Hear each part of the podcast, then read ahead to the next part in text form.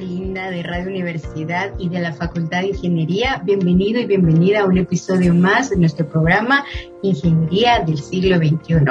Quiero hacer extensivo un saludo de parte de la decana, la ingeniera Anabela Córdoba, quien agradece la sintonía que usted tiene hacia nuestros canales de comunicación. Gracias, gente hermosa del Dial 92.1, por escucharnos todos los días, todas las semanas, a partir de las 14 horas. Y también a usted que está viendo este live, muchísimas gracias por dejarnos sus comentarios. La verdad es que nos ayuda muchísimo también sus reacciones y lo más bonito es cuando usted nos ayuda a compartir este tipo de contenido porque estamos compartiendo con el mundo, valga la redundancia, estamos llevando esta información a muchas más personas. También quiero enviar y agradecer la sintonía de la gente hermosa de la comunidad internacional en Estados Unidos, México, en Sudamérica, que nos escuchan a través de nuestro canal de podcast. Gracias por esperar cada semana los episodios que traemos para ustedes. Nos estamos esforzando muchísimo por llevar contenido de calidad hacia eh, este, este canal. Y bueno, y quiero comentarles que en este programa, durante este mes, estaremos abordando el tema de las maestrías de la Escuela de Posgrados de la Facultad de Ingeniería y vamos a arrancar esta, esta nueva serie o esta nueva sección de promocionar estos espacios y estos estudios superiores y quiero comentarles que ya está por aquí nuestro invitado. Él es el maestro y coordinador de la maestría en recursos hidrológicos, lo estoy diciendo bien, ¿verdad? Gestión de recursos hidrogeológicos de la Escuela de Posgrado, el ingeniero y maestro Julio Luna. Bienvenido y bienvenido, bienvenido ingeniero a este espacio, es un gusto que nos acompañe. Eh, muchas gracias Gracie, muchas gracias por la invitación. Eh, con mucho gusto estamos aquí para, para dar información y para saludar a todos. Gracias, Inge. Saludamos ahí a todos, a la, a la gente que nos está viendo. Y pues bueno, vamos a, vamos a entrar en materia. Y me gustaría que nos pudiera poner, como, nos, dar unos antecedentes de, este programa, ¿verdad? Para poder, en este caso, iniciar nuestra participación. Sí, eh, nos comenta un poquito sobre los antecedentes de este programa de posgrado, cómo fue, cómo y cuándo fue creado y cuáles son los objetivos que persigue. Muy bien, este es un programa relativamente nuevo. Eh, dio inicio en el año 2019 y con la primera cohorte de la maestría en gestión de recursos hidrogeológicos. Eh, esta, este programa forma parte de un, de un proyecto grande eh, que se denomina Agua Futura. Agua Futura es un proyecto que tiene apoyo de universidades de Italia, de la Agencia de Cooperación Italiana, de el Consejo Nacional de Investigación de Italia y del Instituto de Geociencias y Georrecursos. Bueno, eh, antes de del 2019 estuvimos trabajando en la estructuración del, del pensum de estudios. Eh, es de hacer mención que este el pensum de estudios de la, de la maestría es exactamente el mismo que se está dictando en la Universidad del Salvador, porque el apoyo italiano fue para ambas universidades. Entonces, en el 2019 iniciamos con la primera cohorte, eh, con 25 estudiantes, los cuales estuvieron eh, exonerados de pagos, una forma como de beca, porque la cooperación italiana eh, apoyó financieramente el programa. Entonces, eh, empezamos a, a, trabajar en el 2019-2020 eh, la primera cohorte y ahora en el 2021 iniciamos una, una segunda cohorte. Esta segunda cohorte y esperamos que las próximas podamos desarrollarlas, pero ya dentro de la modalidad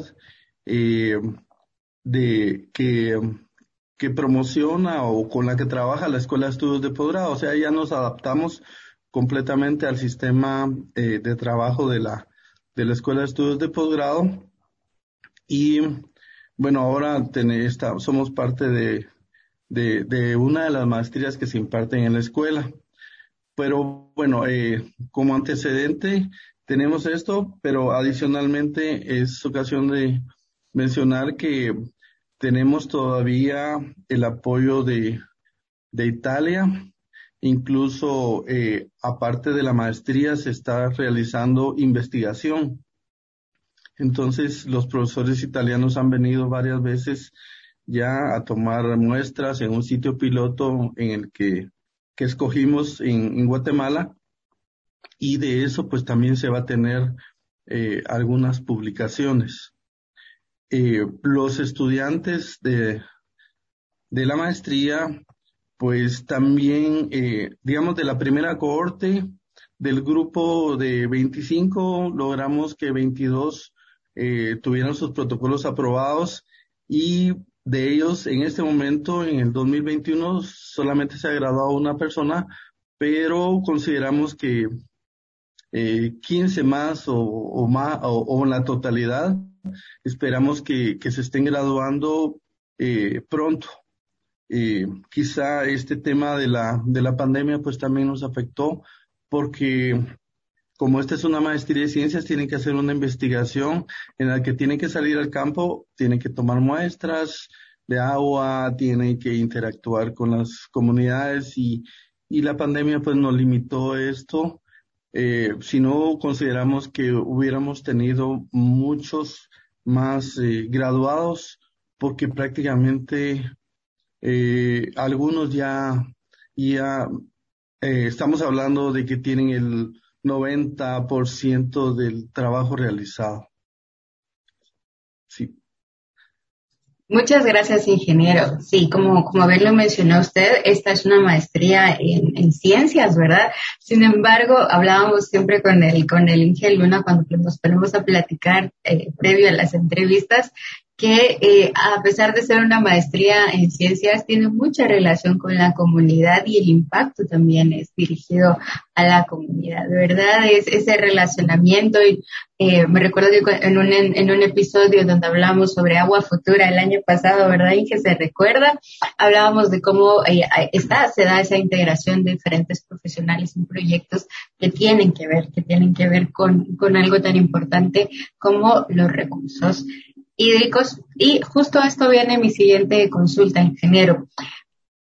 Quizá podamos hacer en este caso una, una reflexión y poner en contexto a las personas sobre la importancia de los recursos hídricos, hidrogeológicos, para que vean en este caso la importancia que tiene el estudio de este tipo de, o, o, capacitarnos, actualizarnos en este tipo de temas. Le escuchamos, ingeniero. Bien, eh, siempre hemos sabido que el agua es eh, esencial para la vida y eh, el programa de recursos hidrogeológicos está orientado hacia la investigación de las aguas subterráneas. ¿Por qué ahora estamos pensando en las aguas subterráneas? Lo que sucede es que lamentablemente las aguas superficiales, digamos, ríos, lagos, y incluso hasta el, hasta el océano. Nosotros los humanos nos hemos encargado de, de dañarlo, de contaminarlo. En realidad, en Guatemala las fuentes superficiales de agua, la mayoría están contaminadas. Eh, cuando decimos esto es porque le hemos agregado sustancias eh, nocivas o en abundancia a los, a los cuerpos de agua. Entonces, eh, decimos, nuestros recursos eh, hídricos superficiales eh, ya están, están en una fase bastante crítica y entonces eh, pensamos en, los, en, el agua subterránea, los recursos hidrogeológicos. Pero también ah, los recursos hidrogeológicos tienen otras componentes, otras características. Casi siempre pensamos que al perforar un pozo el agua que vamos a obtener ahí va a ser agua potable y no necesariamente. Eh, ahí existen varios factores, incluso eh, las rocas que están rodeando, digamos, al, al agua para la formación del acuífero, eh, en, en, el acuífero entran en contacto y eh, algunos elementos químicos de las rocas pueden ser eh, disueltos por el agua, pueden ser absorbidos, algunos podrían ser eh, dañinos para, para la salud. De hecho, hay, digamos, en estas zonas volcánicas podría haber algunos elementos que necesitarían removerse para, para poder utilizar el agua. Adicionalmente, digamos, se ha hecho una, eh, una cubierta de, de concreto en las ciudades que impiden la infiltración. Y entonces cada vez están perforando pozos mucho más profundos. Eh, estamos llegando a, a niveles eh, en los cuales eh, se tienen otras, otras implicaciones. Por ejemplo, el bombeo del agua, mientras más profundo es más caro. O sea, hay muchas implicaciones eh, y muchas cosas que hay que tomar en cuenta eh, a la hora de pensar en los recursos hídricos subterráneos. Entonces, todo esto es lo que nosotros vemos en la maestría. Eh, es, es esa preocupación, no solamente es de abrir agujeros para extraer el agua, sino también hay que tener un conocimiento del entorno para poder, eh, para poder aprovecharlos eh, eficientemente. Eh, la maestría eh, está orientada no solo a, al conocimiento de las técnicas para, para la prospección del agua, sino también la gestión, el, la utilización eh, eficiente de, del agua y además eh, enfocado hacia la calidad del agua. Se tiene también ese, ese componente. Así que pensamos que es un, es un programa bastante completo eh, y que ayudará a resolver eh, los problemas eh, de agua en Guatemala y en la, y en la región centroamericana, porque, como decía, este es un, un proyecto mucho más amplio. Muchas gracias, ingeniero. La verdad es que, como le decía, ponernos en contexto, a conocer en este caso eh, la situación, ¿verdad? Usted lo acaba de describir de, de, de cómo y bueno, esto no solo es en el país, ni en Centroamérica, en América Latina, sino que es una cuestión mundial, global, de cómo nos hemos encargado como seres humanos de, de contaminar toda eh, la parte de, de, de, las aguas, como decía usted, superficiales, ¿verdad? Y pues ante la necesidad de este vital líquido, pues tienen que generarse estrategias que nos ayuden a, a paliar estas, estas crisis que no van a ser de ahorita, sino que esto se proyecta una cuestión a futuro y creo que es muy bueno plantearnos eh, y, eh, la especialización en este tipo de temas, ¿verdad? Hablando propiamente de la oferta académica que, que en este caso hace este programa, usted nos mencionaba el hecho de que vamos a aprender sobre la tecnificación, pero también la gestión, eh, como que son dos elementos. ¿Desearía agregar algo más a este tipo de, de, de bondades que ofrece este programa, ingeniero? Solo le vas a pedir, ahí está. está. Ah, sí. De hecho, eh, digamos, por ejemplo, nosotros tenemos eh, eh, tres grupos de cursos, podríamos decir. Unos eh, cursos muy técnicos, por ejemplo, geofísica aplicada a la hidrogeología. La geofísica es, es una rama de la física que utiliza las leyes de la física para la investigación de la Tierra. Y en este caso hay métodos para, eh, para poder hacer una prospección y ver a qué profundidad aproximadamente podríamos encontrar el recurso hídrico. O sea, son técnicas muy, muy especializadas, eh, las cuales nos, nos podrían decir, bueno, a cierta profundidad hay agua, quizá no nos, no nos van a decir la calidad ni la cantidad, porque eso se va a lograr cuando se haga la perforación, pero sí, digamos, eh, tenemos ya una idea de dónde poder perforar un pozo.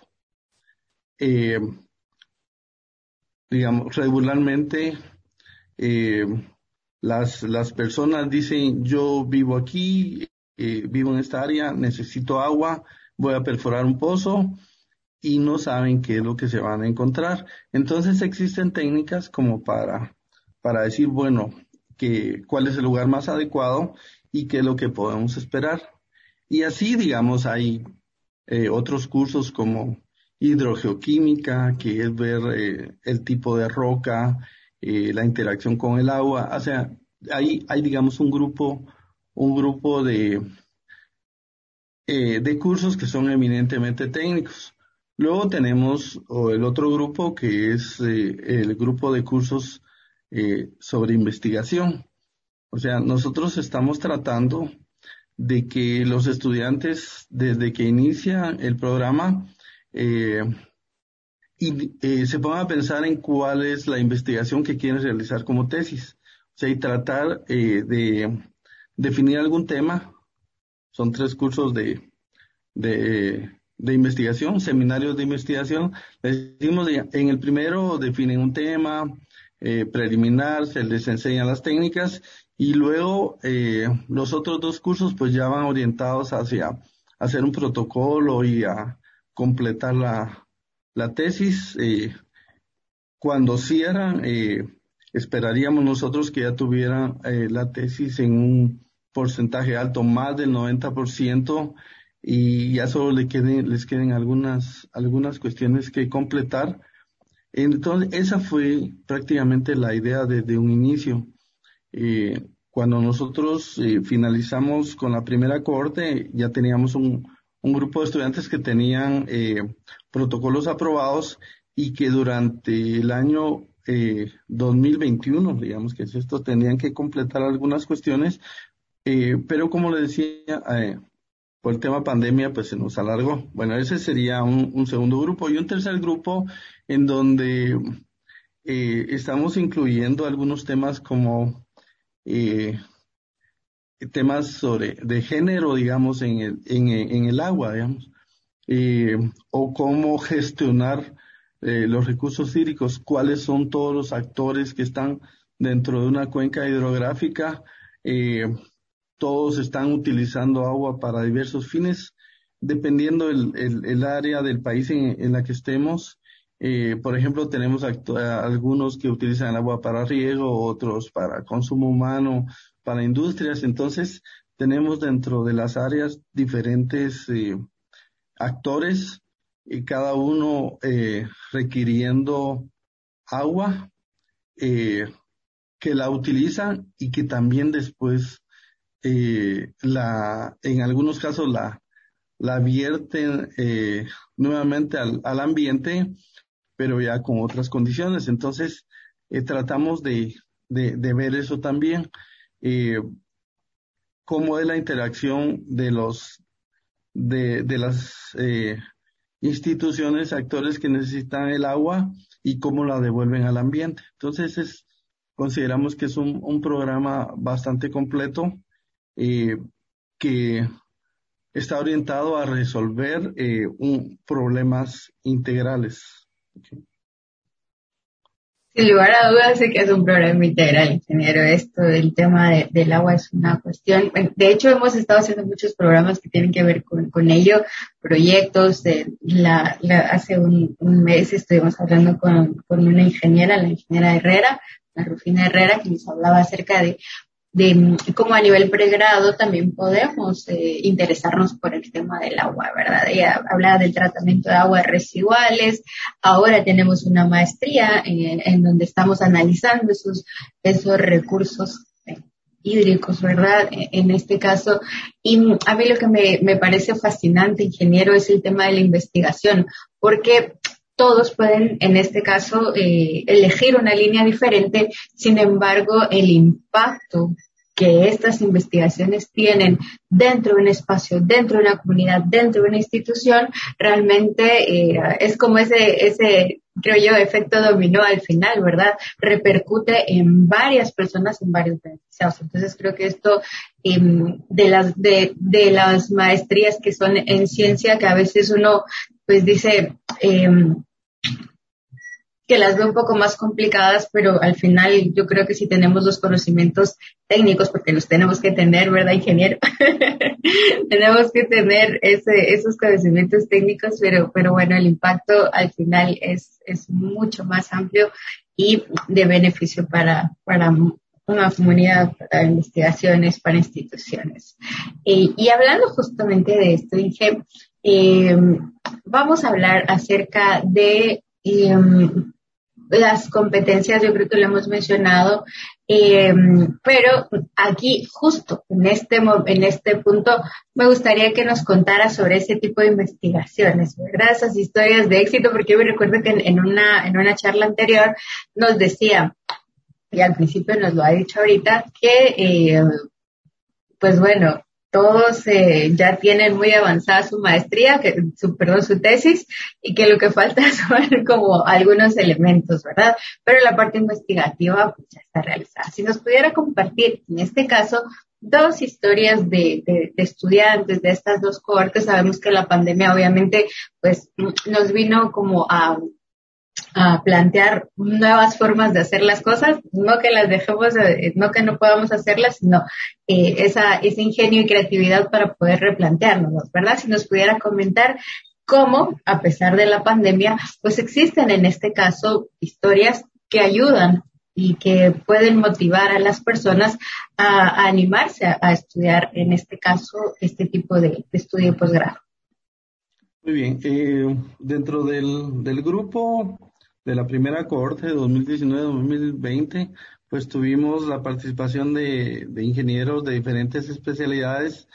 Eh, y digamos, esta maestría está orientada eh, a ingenieros civiles, a ingenieros agrónomos, ingenieros químicos, ingenieros en sistemas, hay, hay algunos eh, licenciados en química, o sea, el, digamos, el, eh, la maestría permite el ingreso de profesionales en diferentes áreas, de geólogos. Eh, entonces, eh, muchos de ellos estaban trabajando en municipalidades o instituciones de gobierno, ONGs. algunos también no estaban, no, digamos, no tenían, eran recién graduados y pues estaban buscando una, una cierta orientación. Bueno, eh, digamos las eh, la historias de éxito, sí, así como usted lo menciona, es, por ejemplo, eh, uno de los estudiantes, un geólogo, trabaja en una institución de gobierno, eh, al, digamos, al avanzar en la maestría y, y por su digamos, por, eh, digamos, por la experiencia que, que él tenía, digamos, y por, por la, por su profesión, logró involucrarse en un proyecto eh, internacional eh, apoyado por, eh, por España y están haciendo estudios hidrogeológicos en, en, Guatemala. Entonces, digamos, él eh, tuvo la posibilidad, digamos, de, de cambiar eh, su orientación y la maestría le brindó los conocimientos y, ahora está, digamos, aplicándolos ya en un, en un gran proyecto con, con apoyo externo. Eh, algunos otros eh, recién, recién graduados, pues ya están, están trabajando ya instituciones de, de gobierno, municipalidades, eh, en aportando sus conocimientos para la solución de problemas eh, específicos en sus áreas de trabajo, digamos. Eh, esta es la, la ventaja, digamos. Por ejemplo, trabajar en una municipalidad, la, una municipalidad pues tiene un, un espacio, un territorio definido en donde como decíamos, el agua es una de, los, de las principales preocupaciones. Las municipalidades eh, deberían de brindar eh, agua sanitariamente segura y adicionalmente eh, sus vertidos deberían ser también controlados, dando dándoles tratamiento, digamos, a, las aguas residuales. Entonces, eh, las municipalidades serían, digamos, una de las eh, instituciones que necesitarían este tipo de profesionales. Eh, adicionalmente, los estudiantes pueden convertirse en consultores, en consultores privados, ya que sabemos que en las ciudades regularmente eh, cuando se hace una urbanización o algo siempre están pensando en cómo se va eh, solucionar el problema del agua si es que no digamos no se tiene un buen buen servicio municipal o, o digamos se tiene la, la preocupación que, que sea insuficiente o. Entonces lo primero que se está pensando es en el tema de utilizar las aguas subterráneas. Entonces, eh, en realidad los, los estudiantes, y yo creo que también cuando yo le digo que, que digamos en el 2021 eh, no ha logrado eh, completar sus, sus trabajos de investigación y que estamos esperando que lo hagan en los primeros meses del, del año 2022 es porque eh, ellos de forma particular han tenido mucho trabajo, o sea, han sido muy aceptados, han cambiado ah, su trabajo para estas áreas de, hidrogeología. Y entonces eso también, como me lo han expresado, pues eso les ha limitado un poco su, eh, su tiempo y, y digamos porque están ya, ya dentro del, dentro del área de trabajo, dentro de la especialidad de, Eh, de hidrogeología. Sí. Así es, ingeniero. La verdad es que ah, eh, mm, estudiando la maestría y aplicándola completamente, es usted en este caso. así es. Pues la verdad es que qué bueno, porque va de la mano eh, en este caso. Y estoy segura que, pues, ya se, ya, ya encontrarán la manera de, de concluir esta parte, ¿verdad? Pero sí que llegan avanzados muchos de sus proyectos y esto es muy bueno. Incluso muchos de ellos, como el ser ingeniero, pues ya fueron llevados a, la realidad de aplicación dentro de, sus áreas de trabajo, les han permitido, en este caso, una oportunidad de crecimiento profesional y, e internacional, que, nos comentaba en este caso eh, el Inge Luna. Muy bien, Inge, vamos a ir ya avanzando en, en nuestra, en nuestra entrevista. Y eh, vamos a hablar acerca de eh, la metodología eh, que integra en este caso este programa de posgrado, ¿verdad? Cómo, cómo está estructurada esta metodología y pues si usted en este caso nos, nos pudiera nos pudiera compartir. Muchas gracias. Claro que sí. Bueno, mira, este programa fue diseñado, digamos, para tener clases clases teóricas pero también, eh, eh, digamos, clases prácticas, eh, trabajos de campo. estamos, definitivamente, digamos, con este tema de la pandemia, nosotros nos tuvimos que pasar a dar clases virtuales, lo cual, pues, nos hizo cambiar y reflexionar, digamos, de de, de, de cómo podríamos eh, enfrentar esta, eh, digamos, esta, esta nueva, esta nueva forma de enseñanza. Eh, pero tengo que comentar lo siguiente.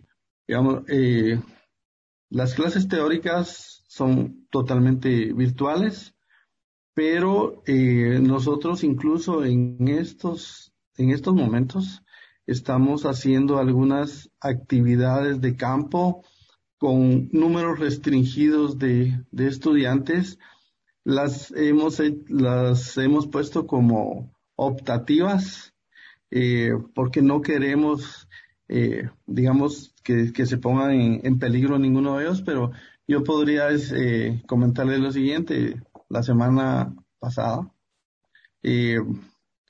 un pro, profesor del curso de, se llama Hidrología y Limnología, eh, ellos están eh, enfocados en el estudio de los lagos, la parte de, de limnología, y eh, eh, tuve la posibilidad de invitar a algunos alumnos para ir a hacer una práctica en el lago de Atitlán, eh, con la eh, AMSCLAE, que es la, la, autoridad que maneja el, lago de, Atitlán. Entonces, como digo, eh, nosotros tenemos ahora 25 estudiantes, lamentablemente, digamos, eh, no podemos manejar grupos tan grandes por este tema de pandemia, pero se da la oportunidad de que algunas eh, prácticas sí se puedan realizar, algún grupo de estudiantes puede ir y se hace una grabación de, de la actividad y luego se les traslada a todos para que sepan, digamos, cómo, cómo se puede realizar un, trabajo de campo. Entonces, eso pensamos hacer prácticamente en, todas las clases que sea necesario tener un trabajo de campo. Y yo mencionaba eh, anteriormente el tema de geofísica. Geofísica es una técnica, eh, teóricamente se pueden enseñar virtualmente, pero eh, se está viendo la posibilidad, digamos, que se pueda hacer alguna alguna actividad en la que los estudiantes puedan ver los aparatos que se utilizan, eh, las técnicas de campo y luego ya el trabajo de, de gabinete, la interpretación, eso, eso, eso se puede hacer virtualmente. Pero, pero sí tenemos, eh, digamos, esa forma de trabajo. Entonces podríamos decir que es una, eh, un, un, un trabajo eh, híbrido, o sea, semipresencial, eh, en donde algunas actividades que las consideramos esenciales eh, se hacen se hacen en campo. Muchas gracias, ingeniero. Y bueno, y la verdad es que esto yo creo que es un, un elemento importante al momento de plantearse estudiar esta maestría, porque eh, lo tenemos que tomar en cuenta. Y como diría yo, qué bonito ensuciarnos las manos e ir a la parte práctica, porque si bien la teoría eh, nos ayuda como a comprender todos estos conceptos llevados a la práctica, pues tenemos ese relacionamiento que es muy importante y que nos deja también muchísimas eh, experiencias y enseñanzas. Y este es otro elemento más por el que nosotros podríamos elegir esta maestría, ingeniero, la verdad. porque a usted no le gustaría ir de, de, de, visitas técnicas por varios sitios que tengan, que en este caso, eh, ese factor como lo es eh, turístico, porque al final Guatemala es preciosa en general. claro, pues le comento así, eh, yo no pude asistir a esa visita, estaba invitado a ir a, a la visita, pero digamos, ahora tenemos, eh, digamos, tantas ocupaciones que a veces no podemos, no, no podemos atender. Eh, eh, digamos, no la puedo atender porque también, como les digo, fue opcional, incluso fue entre semana. Entonces, pero es algo bien gratificante ver que los estudiantes se interesan tanto por el programa, que están entusiasmados y que hacen eh, su mejor esfuerzo por, por participar. Eh, como digo, eh, no es, digamos, este tipo de actividades no, no son totalmente obligatorias. Ahora, con esta forma de trabajo, tenemos estudiantes de Chiquimula, Quetzaltenango, el Petén y de distintos lugares y que esperaríamos que eh, poder hacer algunas actividades en estos sitios y entonces ellos van a tener la ventaja que van a que van a estar ahí pues eh, y, digamos muchas de las eh, de y, usted sabe que bueno en, en, ingeniería hay muchas cosas que tenemos que hacerlas eh, eh, Esencialmente porque si no, no se logra entender completamente el, eh, digamos, el, el, trabajo que se está haciendo. Entonces, eso es lo que estamos tratando de lograr. Eh, y vamos a hacerlo. Eh, ahorita el compromiso es las maestrías que inician virtualmente van a finalizar virtualmente. O sea que estamos pensando que en el año 2022 vamos a seguir, vamos a seguir trabajando con, con el, con el grupo que ya tenemos de la misma forma que hemos estado eh, trabajando. Sí, sí, de, en este caso pues son, eh, es un horario que, que se imparte los, los días sábados, ¿verdad, ingeniero? De 7 a 5 de la tarde, si no estoy mal. Sí, de hecho, bueno, nosotros hemos, eh, eh, hicimos algo, digamos, ahorita, eh, pero eso fue ya de acuerdo con los estudiantes. Eh, estamos impartiendo un curso de el día viernes de 18 a 21 horas. Entonces, eh, y, y dos cursos eh, el día sábado de 7 a 10 y de 10 a 1. Eh, el día sábado por la tarde pues eh, consideramos que los estudiantes siempre, bueno, siempre se están dedicando a hacer sus tareas y cosas porque eh, la maestría no es solamente, eh, bueno, ninguna maestría es de, de, llegar solo a la clase y, después olvidarse, sino que tienen que estudiar toda la semana y toda y dedicarle tiempo, eso sí, digamos, porque sí la el nivel y la exigencia del programa es bastante alto. Así es, ingeniero, pero podríamos decir, en este caso, que los días viernes tenemos un curso y los sábados para dosificar de una manera un poco más balanceada eh, el programa, ¿verdad? Pues eh, yo, yo creo que hay muchísimas, muchísimas cosas que decir de, de este programa. Yo prácticamente los, los, los invito a participar y, y ya sabemos que, digamos, el elemento agua es sumamente importante, las preocupaciones ambientales que tenemos, las preocupaciones sociales también, y entonces eh, esto, el programa está diseñado para cubrir todas las áreas.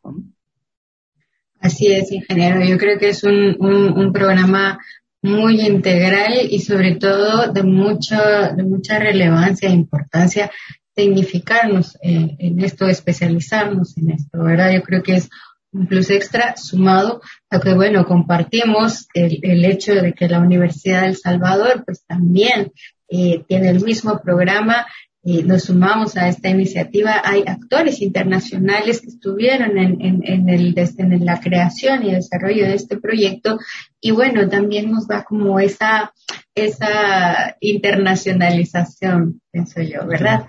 Y, ah, tal vez, perdón, solo quería sí, respecto a eso.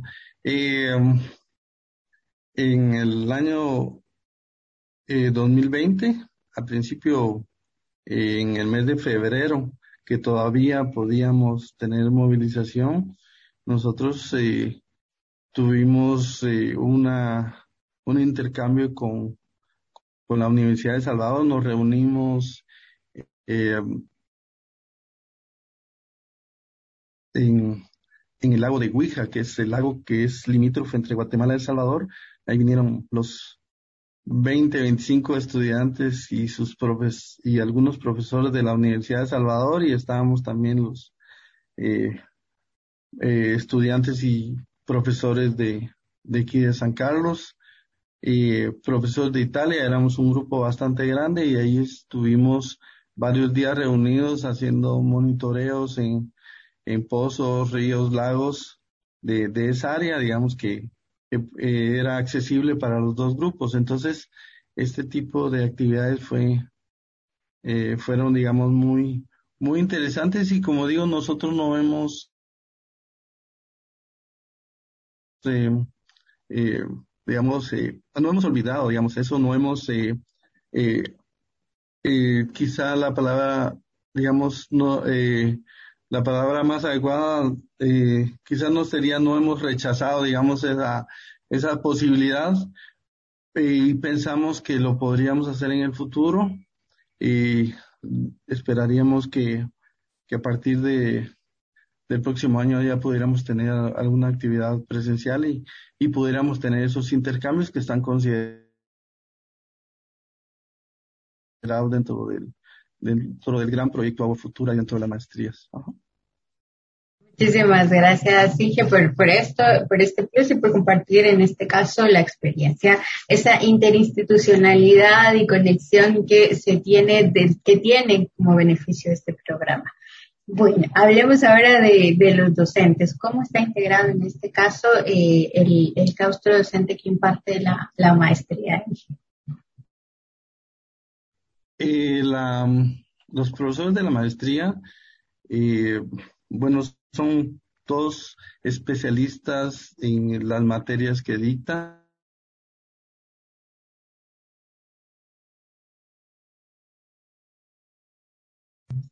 obtenido sus grados académicos de maestro o doctor fuera de Guatemala,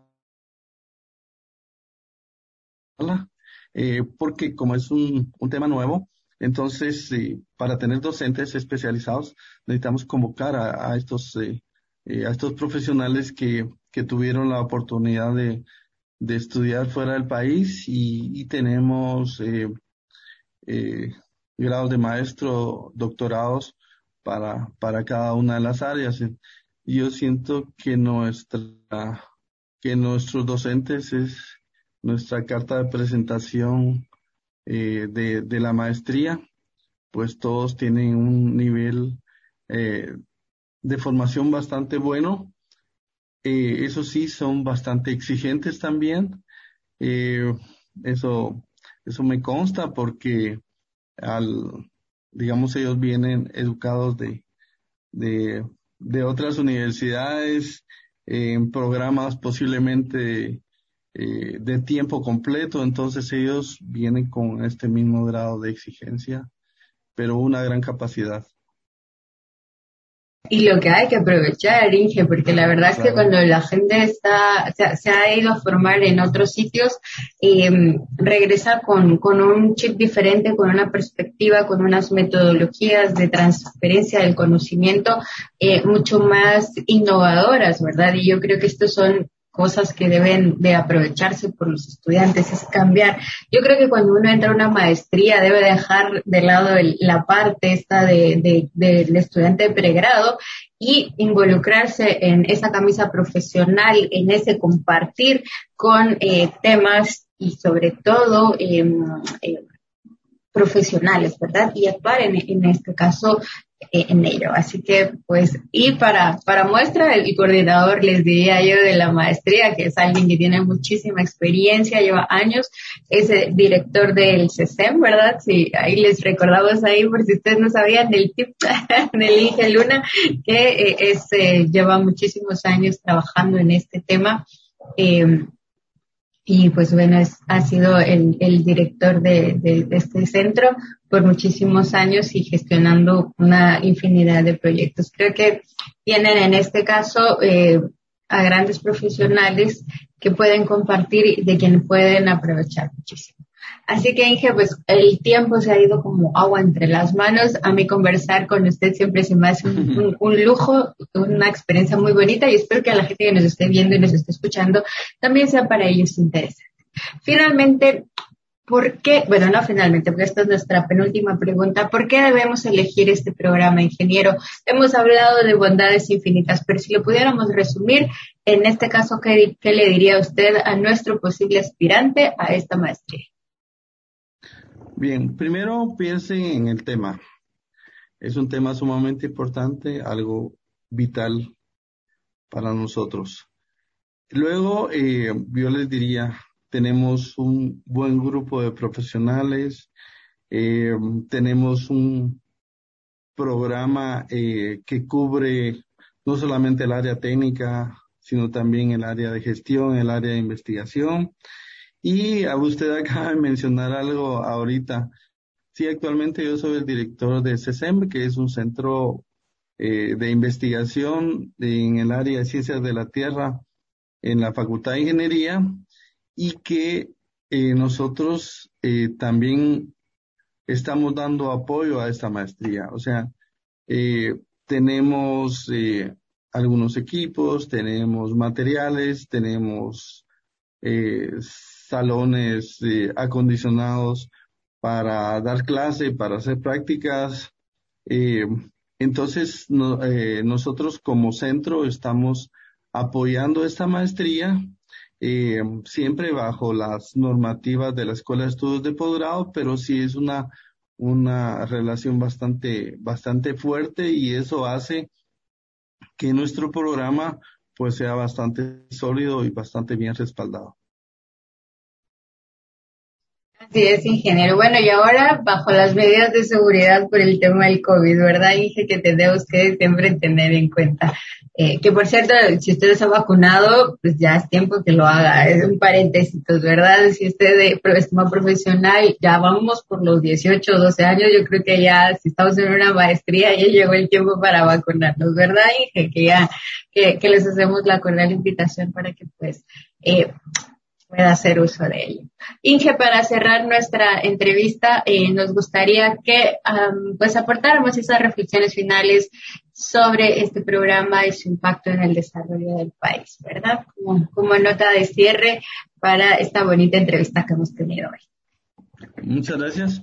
Bueno, yo diría, eh, nuestro país eh, es rico en agua. Nosotros tenemos eh, precipitaciones suficientes en todo el país, a veces también excesivas. En muy pocos lugares del país eh, podemos, eh, podríamos estar pensando en escasez, eh, pero lo que sucede es de que nuestro ciclo hidrológico, lo, nosotros los humanos lo hemos ya transformado, digamos, ya no es el ciclo hidrológico natural, sino que nosotros al utilizar el agua estamos transformándola, estamos eh, cambiando sus características y no la estamos devolviendo al entorno de la manera que la recibimos. Entonces, este programa, gestión de recursos hidrogeológicos, que también incluye algunos componentes de agua superficial, permite eh, eh, conocer las técnicas para el manejo adecuado del recurso hídrico.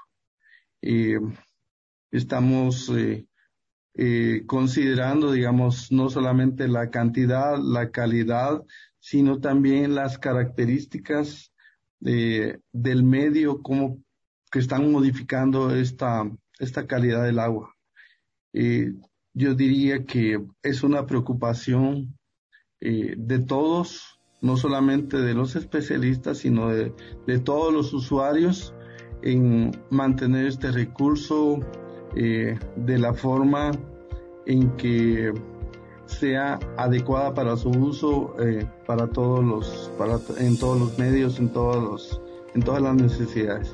Así que yo los invitaría a participar en el programa pensando principalmente en nuestras necesidades y en el cuidado del, medio ambiente. Muchas gracias. A usted, ingeniero. Muy bonita reflexión, que aprendamos de, de, las lecciones aprendidas, de lo que ha pasado durante pues este tiempo que en el que eh, hemos contribuido a la contaminación de esas aguas superficiales, que no nos pase lo mismo, dice el ingeniero, con las aguas subterráneas. Aprendamos concienticémonos, especialicémonos en, en, en, en, este caso en si somos profesionales, futuros eh, maestros, eh, en la correcta gestión de este, de este recurso, ¿verdad? Para que no nos pase lo mismo, ¿verdad? Que podamos empezar a hacerlo bien desde el inicio, diría yo, ¿no? Que podamos en este caso plantearnos mejor eh, desde, desde un inicio y, y sobre todo eh, ser éticos en ese sentido, que yo creo que es algo que está implícito en cualquier programa de posgrado de nuestra eh, casa de estudios, de nuestra unidad académica, que es la Facultad de Ingeniería, porque aunque usted se pague estos estudios, pues ya lleva eso, ¿verdad, Inge? De, de colaborar y de hacer de este mundo algo mejor a través de sus conocimientos. Efectivamente, y muchas gracias por, la entrevista, muchas gracias Gracie. Saludos a todos y, y cuídense mucho. Así es, ingeniero. Muchas gracias a, usted que nos ha seguido hasta el final de este programa. Le invitamos a que siga pendiente de nuestros contenidos a través de las redes sociales. En este caso, USAC Facultad de Ingeniería, Universidad 92.1. Nuestro canal de podcast lo puede encontrar en la plataforma de Spotify. Usted solo pone Franja Radial FUSAC y allí puede encontrar todos nuestros episodios. Y también a usted, gente hermosa del Dial 92.1. Gracias por no haber movido ese botón y escucharnos hasta el final de este programa. Les saludo Gracie Calderón, los espero en un próximo programa. Hasta pronto.